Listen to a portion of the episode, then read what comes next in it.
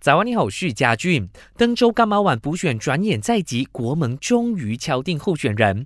一党书理主席纳杜斯里端伊布拉辛宣布，登州州务大臣纳杜斯里阿莫山苏里将披上月亮战袍，为国盟捍卫这个国会议席。值得一提，干马晚国席补选将在明天提名，投票日则落在下个月二号。一党盟友土团党内出现倒戈潮，四名国会议员日前相继宣布支持团结政府，以获取选区拨款。主席丹斯里阿扎。巴基指出，反贪会将会接手调查这起案件，近期将会传召私人问话，以查证当中是否涉及收受贿赂的因素。另外，毛坡国会议员塞沙迪上个星期被判四项串谋失信、滥用资金和洗黑钱罪名成立，必须坐牢七年、罚款一千万令吉和鞭笞两下。坊间传出这起案件存有政治干预，高庭才会对他判以重刑。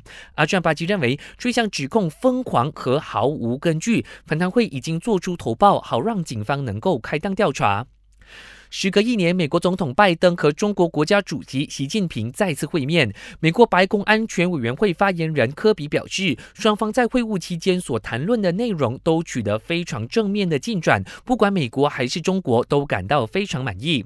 那除了在人工智能 AI 方面进行合作外，科比说，中美双方恢复军方之间的沟通，也是两大强国之间达到的一项成就。最后，本台正在招募新闻主播，欢迎符合资格者将履历表和一分钟的新闻录音发送到 newsroom at s r o dot com dot my。